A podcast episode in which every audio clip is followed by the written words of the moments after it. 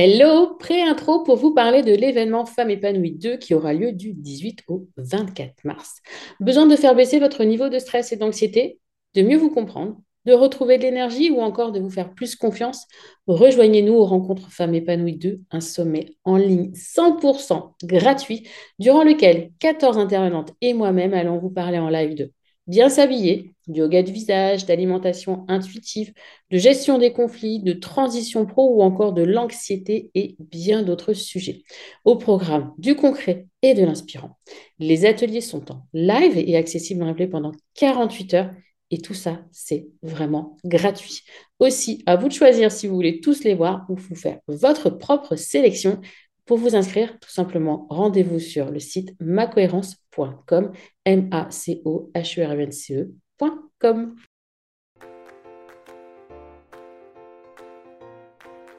Bonjour et bienvenue dans Le Bonheur me va si bien, le podcast pour les femmes qui souhaitent s'épanouir et construire une vie qui leur ressemble. Je m'appelle Audrey, je suis coach de vie certifiée, business mentor et fondatrice de Ma Cohérence. Ma vie, je l'ai créée et il n'y a rien de magique. Un pas après l'autre, j'ai avancé, testé, recommencé et j'ai fini par trouver ma cohérence, cet équilibre entre tous les domaines de ma vie. Aujourd'hui, je suis convaincue que nous avons toute la possibilité de trouver cette cohérence. Chacune, nous avons le pouvoir de créer une vie plus en harmonie avec nos valeurs, nos désirs, qui nous sommes profondément. Ma mission, vous l'aurez compris, est de vous guider, vous aider à mieux vous connaître, à vous approprier votre vie pour être plus sereine épanoui et enfin trouvez vous aussi cet équilibre, ce bonheur et cette légèreté. Pour cela, sur ce podcast, je vous livre chaque semaine des conseils, des outils et méthodes concrètes pour comprendre vos émotions, mettre en lumière vos qualités, oser être vous. En résumé, je vous aide à vous remettre au centre de votre vie et enfin prendre conscience que vous êtes la personne la plus importante de votre vie. Alors préparez-vous à reprendre votre vie en main. Hello, hello non, bonjour, parce que c'est pas rebonjour. Vous m'avez eu entendu euh, trois fois à la suite, mais c'est pas, c'est pas un rebonjour. Donc, dernier épisode de ce trio de femmes inspirantes, audacieuses, magiques, sublimes. Là, je ressors, moi, de ces trois entretiens. Mais voilà, c'est tout ce que j'ai à dire.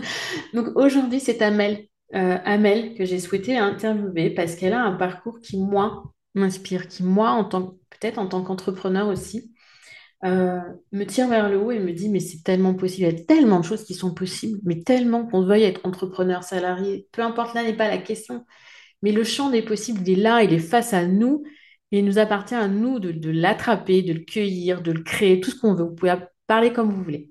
Donc je vous laisse écouter cet épisode. Vous allez voir, on a face à nous une femme qui a vécu le burn-out, qui s'en est relevée et qui a réussi à créer son empire écoutez bien cet épisode qui est hyper méga inspirant. Bonjour Amel.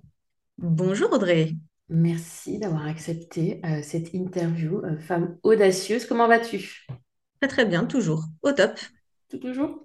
Ok, donc si je... bah, moi ça va. J'ai recommencé à récupérer ma voix, donc euh, ça va, j'ai eu trois semaines de passage à vide. ça va mieux.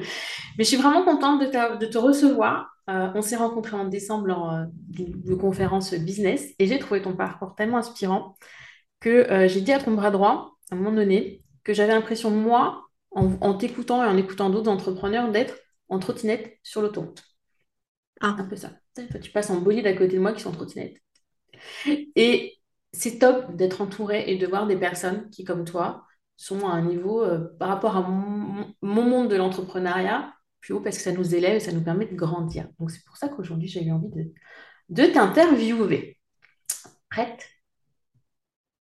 J'attends que ça. J'attends que ça. Ok, donc avant de commencer, j'aimerais juste que tu te présentes et que tu présentes ton parcours, s'il te plaît. Qu'on sache un peu plus sur toi. Alors, moi, mon parcours, qui je suis Moi, je suis Amel Castel, donc euh, je suis ancienne avocate au barreau de Paris.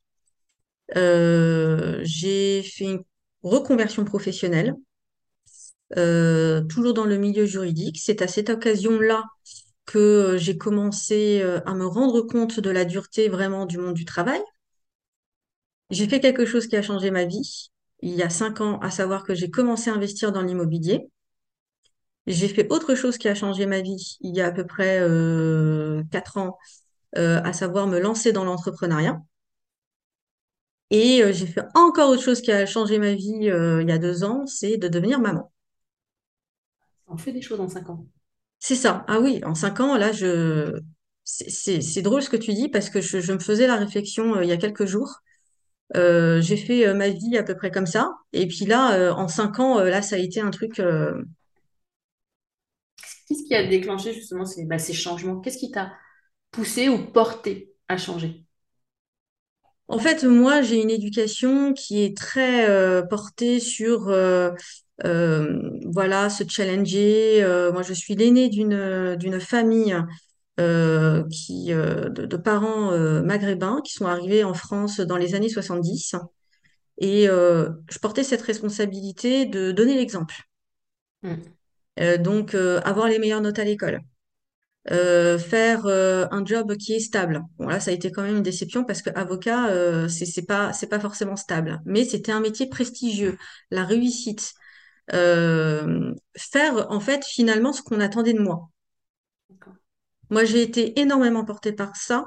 Euh, donc pendant toute mon éducation euh, scolaire, au primaire, collège, lycée, ça m'a beaucoup marqué. Euh, à la fac, ça a continué. Moi, j'ai eu l'impression de vraiment clairement euh, passer à côté d'une partie de ma jeunesse en faisant beaucoup d'études, en faisant euh, beaucoup de diplômes, parce que j'ai au moins, euh, je pense que si je cumule tous les diplômes que j'ai, je suis à bac plus euh, 15, facile. Ah Ouais. Voilà.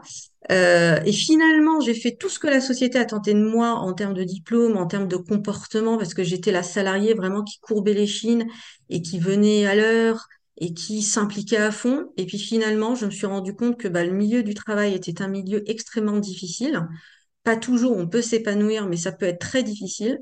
Et ça a été vraiment mon burn-out qui a dit, euh, qui m'a fait dire, mais là, ma cocotte, euh, stop, quoi. Parce qu'à un moment donné, tu vas te retrouver moi, c'est le sujet de la retraite. Alors, c'est un sujet en plus qui est d'actualité. Moi, ça a été le sujet de la retraite qui m'a fait dire, mais là, vu comme tu es parti, tu vas encore repasser des diplômes? Parce que moi, j'ai passé des diplômes pendant que j'étais salariée. Continuer. Pas fait ça qu'à l'âge de 20 ans.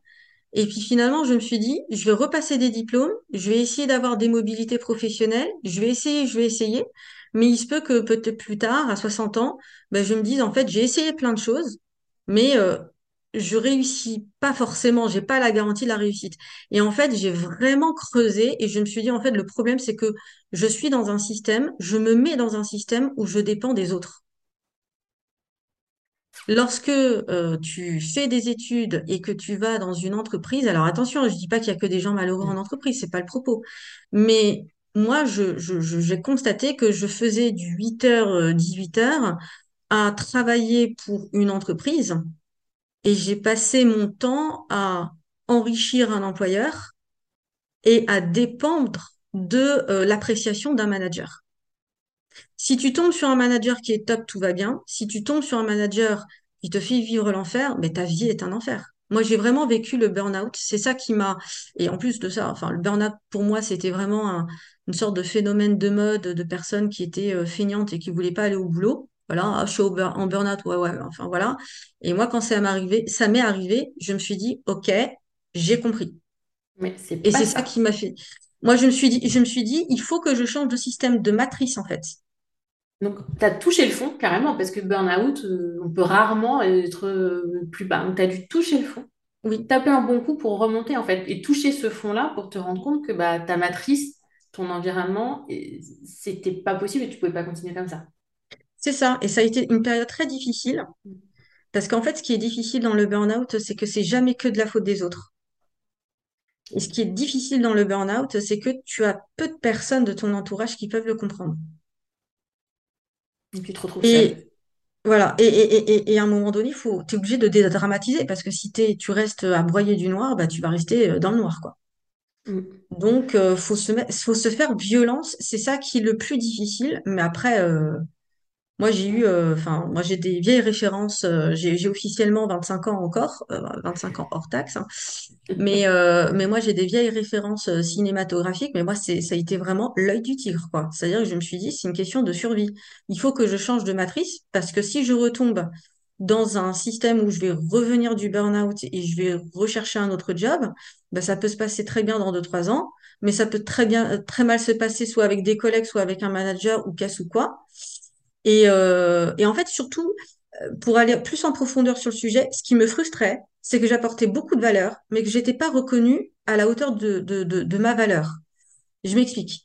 Euh, quand tu es sur un poste à 2000 euros net par mois et que tu bosses, tu bosses, tu bosses, tu es force de proposition, etc., toi, tu te dis, mais c'est pas normal que j'ai pas d'augmentation. C'est pas normal que je sois pas reconnue. Moi, je mériterais un poste euh, à 5000, 6000, 7000 euros, pourquoi pas? Mais tu restes bloqué, mais parce que tu restes bloqué sur un poste, un poste qui vaut 2000 euros. Oui. Et en fait, moi, je me suis retrouvée dans la situation où j'étais sur des postes qui valaient peu. Alors, 2000 euros, c'est un énorme salaire pour beaucoup de monde, mais par rapport à toutes les études et toute la valeur que j'apportais, je trouvais que c'était peu. Et en même temps, je créais rien à côté. Je, restais valeur. sur un poste qui restait sur cette valeur-là. Mm. Avait pas de développement. On, va te lâcher 6000 ou 7000 balles si tu es sur un poste qui vaut 6000 ou 7 ou 7000 balles. Et là, c'est là que j'ai compris avec ce burn-out que si je voulais gagner plus, si je voulais m'ép- m'épanouir notamment euh, professionnellement, personnellement, financièrement, eh bien, il fallait que j'aille sur des schémas où il y a de la valeur, où ça vaut beaucoup plus. Créer une entreprise, et d'ailleurs, on le voit, hein, les personnes les plus riches, les personnes qui brassent de l'argent, ce sont des entrepreneurs, ce ne sont pas des salariés. Créer une entreprise, ça, ça crée de la valeur. Avoir un patrimoine immobilier, ça crée énormément de valeur aussi. Donc, j'ai dû changer vraiment de matrice. J'ai encore l'impression, si tu dis, parce que bon, j'accompagne quand même beaucoup de, de femmes qui sortent de burn-out. C'est difficile parce que tu as vraiment cette perte d'énergie, euh, Hmm. ce, ce vide à l'intérieur, cette incompréhension, cette responsabilité. Enfin, il y, a il y a beaucoup de dualité. Ouais. Et de ça, tu as réussi à investir dans l'immobilier, ce qui quand même, moi je me rappelle quand j'ai acheté mon premier appartement seul, on m'a dit, une collègue de boulot qui me dit, Waouh, Audrey, t'es courageuse et tout. Alors que pour moi, euh, bah, je, venais de divorcer, donc je venais de vendre notre maison et acheter un logement, pour moi, c'était juste normal parce que bah, moi, j'étais chez moi. Même pas penser à l'immobilier, mais il y a beaucoup de gens qui voient l'investissement dans un bien immobilier comme euh, du courage, de l'audace, euh, enfin, etc. Mais toi, comment tu as fait justement pour avoir ce, que tu n'avais pas investi jusque-là? Te dire, bah, j'investis de l'argent, j'investis mon argent dans quelque chose. J'ai du mal, moi, à visualiser les peurs des gens parce que je ne l'ai pas eu et que ça ne... Mais tu as quand même dû avoir des questionnements, des doutes et des peurs. Et comment t'es passé outre? Parce qu'en fait, je me suis rendu compte que plus le temps passe, et plus en fait, tu auras toujours des doutes. En fait, quand tu as 20 ans, bah, tu veux pas forcément acheter quelque chose parce que bah, tu es trop jeune. Ah, mais les taux, ils sont trop, trop hauts. Ah, les prix de l'immobilier, c'est pas intéressant. Ah, il faut faire attention parce que les locataires, ils cassent tout, ils dégradent tout.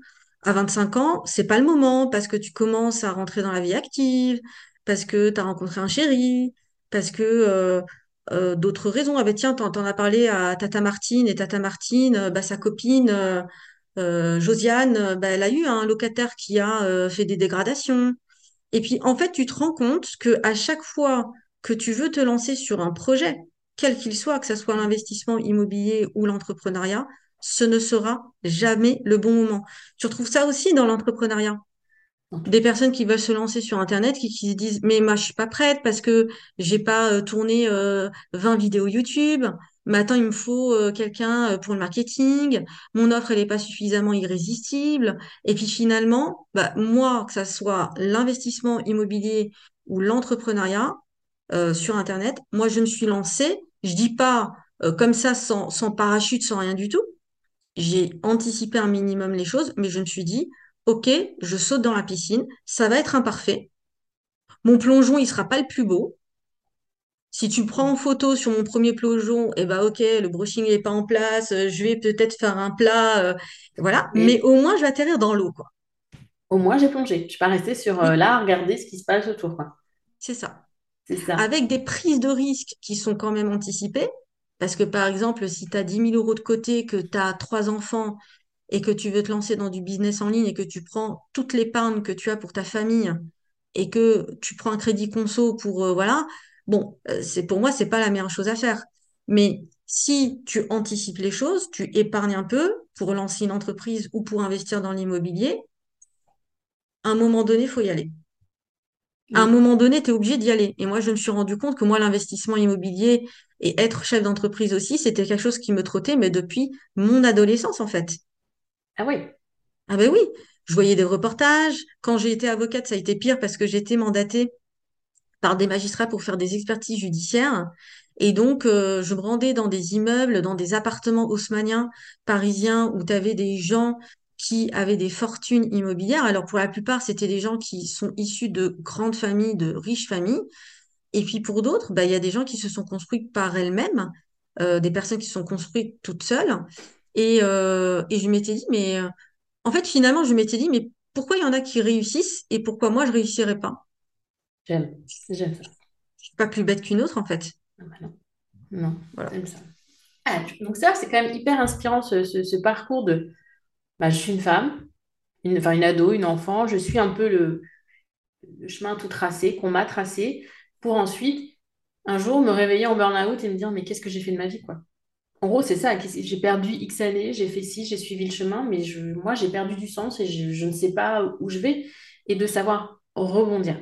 Donc là, je trouve que c'est hyper inspirant parce que du coup, tu es l'exemple comme quoi c'est possible.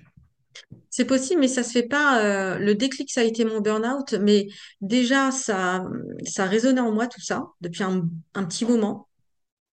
Et lorsque j'ai eu mon burn-out, j'ai pas, euh, j'étais motivée pour me lancer, mais il a fallu y aller par étapes. Il fallait que je me requinque d'un point de vue physique parce que j'avais perdu euh, une, bonne vingtaine de kilos. J'ai commencé petit à petit à commencer à me réalimenter, à euh, retourner au travail, à euh, hop, tu vois, petit à petit, hop, ça montait crescendo. Mais clairement, moi, c'était le déclic. euh, J'ai dit non, c'est bon, stop. Bah, je préfère limite vivre SDF, mais au moins en forme, en bonne santé, que de rester dans, dans, dans un, dans quelque chose que, qui me, qui me pourrissait la vie, quoi. et qui te ruine complètement ta vie. Et si aujourd'hui tu avais des conseils à donner à des femmes qui nous écoutent, pour moi, dans ma communauté, elles sont souvent débordées, submergées par, euh, bah, par l'organisation, par le temps, en perte de sens pour beaucoup. Peu euh, crise de la trentaine, crise de la quarantaine, je sais plus où je suis, comme ça. Moi, j'appelle ça le syndrome du Niagara. Tu j'ai suivi le flot, quoi, et puis d'un coup, je me retrouve au bord du précipice et je sais même pas euh, comment je suis fait pour arriver là. Quels sont, toi, les conseils que tu pourrais leur donner à ces femmes? Alors, moi, je suis investisseuse, entrepreneuse. J'ai un petit loulou euh, de 15 mois. euh, donc, euh, être débordée, euh, je sais ce que ça peut être. Voilà. Moi, le conseil que je dirais- que je donnerais, c'est vraiment d'aller au départ droit à l'essentiel et de déléguer ce que vous pouvez déléguer. Alors, celles qui sont monoparentales vont, vont peut-être se dire, bah oui, ok, c'est facile à dire, mais un peu plus compliqué à faire. Mais il y a un moment donné, moi, quand j'ai commencé à me lancer et à aujourd'hui, hein, aujourd'hui, euh, j'ai euh, six entreprises euh, et une vie de famille et de l'immobilier. j'organise mon emploi du temps de manière militaire. Et quand c'est plus le moment, c'est plus le moment. Et aussi, donc, aller droit à l'essentiel savoir déléguer aux bonnes personnes. Et donc, c'est un sujet de recrutement. Je donne un exemple typique. hein. Moi, je vis aujourd'hui dans une grande maison de plus de 200 mètres carrés. Eh bien, euh, il y a encore pas si longtemps que ça, je persévérais à faire le ménage de cette maison. faut, faut déjà être motivé à prendre 200 mètres carrés. hein. Moi, je sais que 200 mètres carrés, je ne prendrais pas parce que justement, je verrais la tonne de ménage à faire. Ouais, mais tu vois, c'est une stratégie aussi d'entreprise par rapport au siège social, etc. Et donc, pour le coup, euh, je me disais, bon, non, mais ça, moi, je sais le faire. Et en fait, non, on n'est pas, euh, on a cette, on a un peu ce syndrome, nous, de, d'être des mamans warriors, de vouloir tout faire, en fait. Ah. C'est un truc qu'on a en nous, déjà. Euh, mais non, on n'est pas obligé de devoir tout faire. Et euh, moi, je conseillerais d'aller droit à l'essentiel, de déléguer ce qu'on peut déléguer et aussi de savoir se déculpabiliser. Et à un moment donné, bah, si on peut pas tout faire, eh ben, on ne peut pas tout faire. Point barre. C'est pas mal ça. Déculpabiliser. Et il y a une autre, une autre problématique, on n'en a pas tout parlé, c'est ce sont les autres, le regard des autres. Qu'est-ce Ah que... oui. Ah oui, ah bah oui.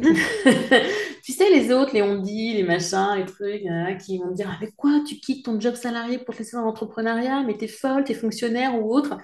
Euh, ou même si on ne parle pas de reconversion de manière générale, je veux dire, une femme qui aujourd'hui est salariée, elle est OK, elle garde son statut de salarié, elle a peut-être envie, je sais pas, de faire de la peinture, de faire de la couture, mais elle n'ose pas parce qu'elle a peur du regard des autres. Qu'est-ce que tu lui dirais à cette femme?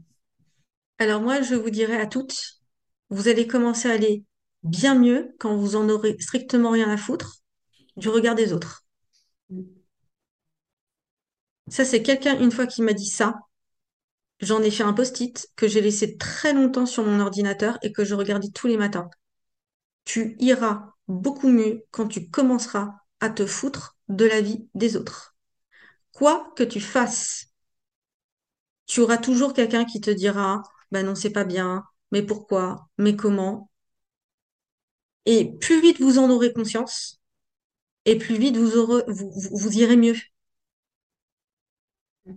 Et, ça, ça, a été un vrai sujet pour moi, parce que notamment sur mon activité sur Internet, euh, moi, j'avais peur du regard des autres. Ça m'a beaucoup bloqué pour euh, mettre en place beaucoup de choses. Et finalement, je me suis rendu compte que même en donnant la meilleure qualité possible, même en étant, euh, en, en donnant du temps, en donnant beaucoup de temps, notamment sur les réseaux sociaux, pour répondre à des questions, et tu le fais gratuitement, et, et voilà, donc tu donnes de ton temps, quoi. Exact. Eh bien, tu auras toujours des gens qui seront là pour critiquer, pour t'insulter, pour te, parfois te menacer. Tu vois, là, on est sur d'autres strates.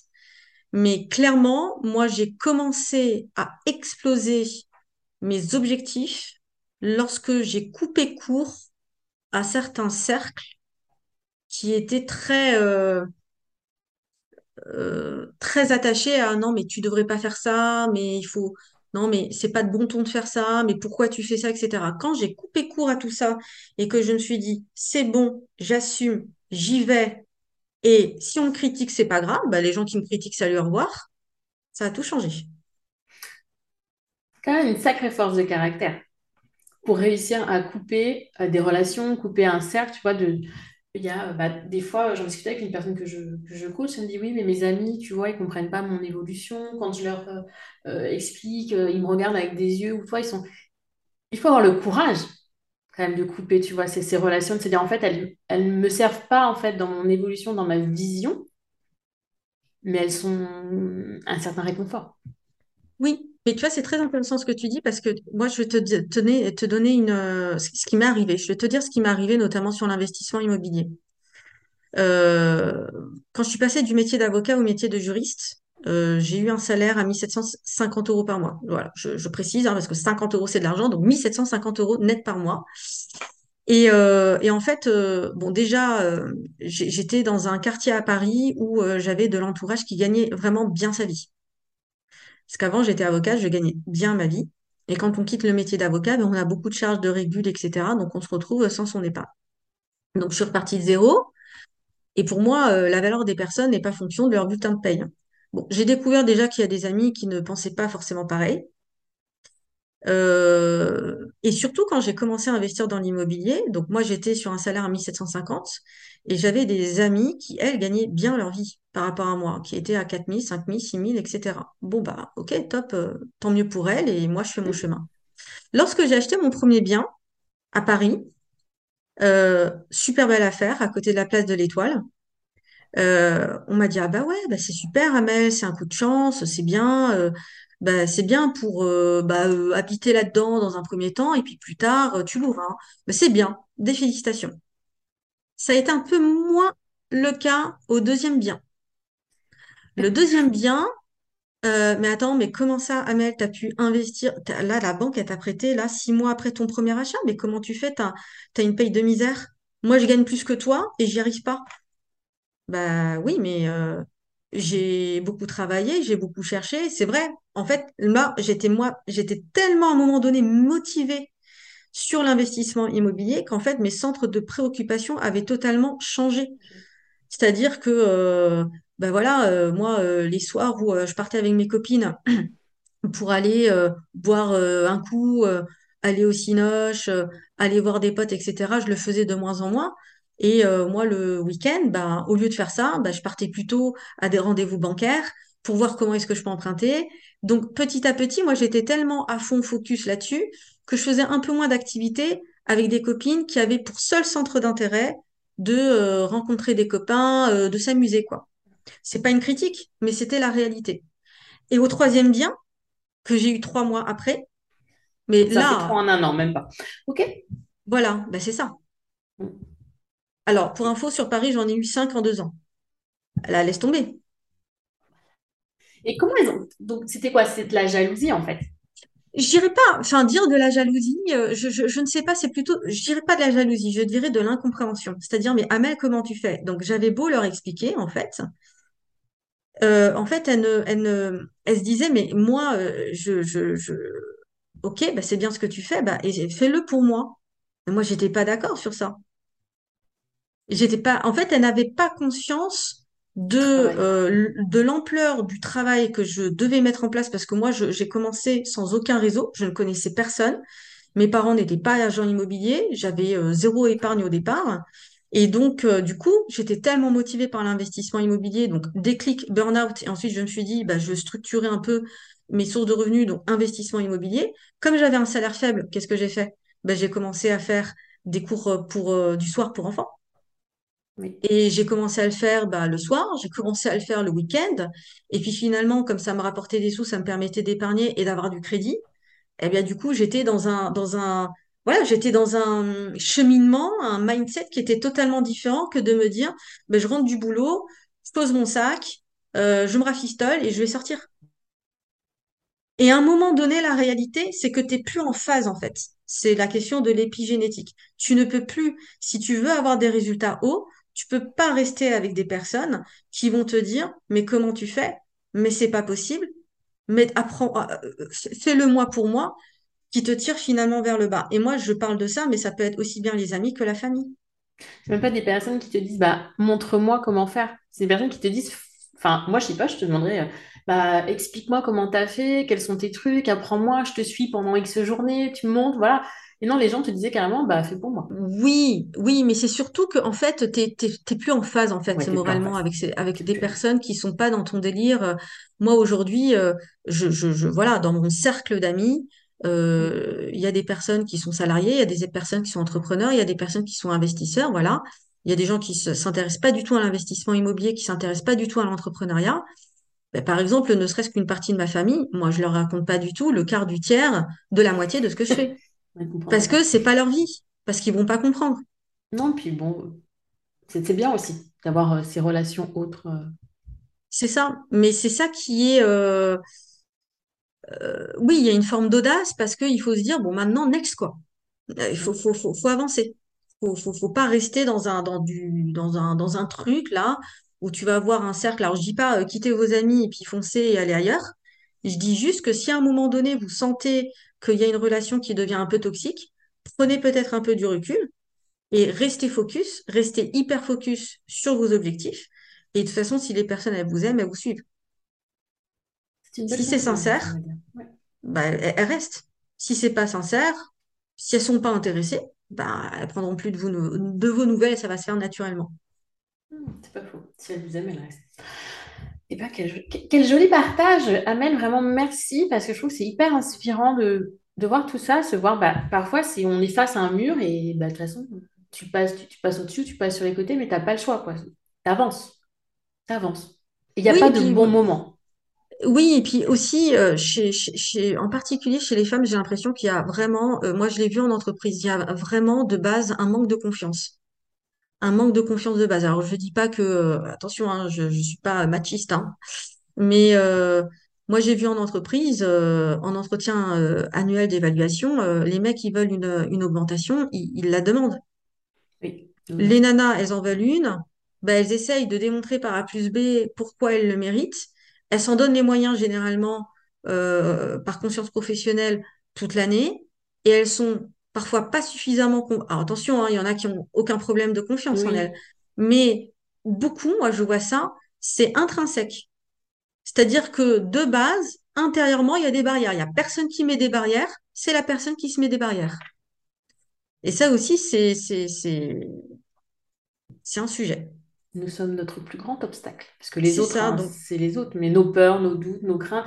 Tu l'as très bien dit tout à l'heure, euh, il n'y a jamais de bon moment. Parce qu'on a toujours des doutes, on a toujours des peurs, on a toujours des craintes. Je pense que maintenant, malgré même si on a vu tout ton parcours, tu as encore des doutes, tu as encore des questionnements, tu as encore des peurs. ah bah, il y a toujours euh, des choses qui sont imprévues, tu as toujours des euh, échecs qui, euh, c'est l'ascenseur émotionnel, en fait.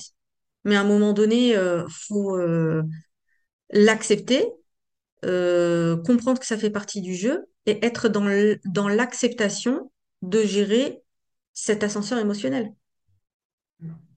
Mais euh, parce que croire que, euh, tu vois, il y a aussi ce discours euh, un peu trop euh, marketé de dire, euh, ben voilà, un jour je me suis lancée, un jour j'ai eu l'audace, et puis hop, je m'en suis sortie. Et hop, maintenant tout va bien.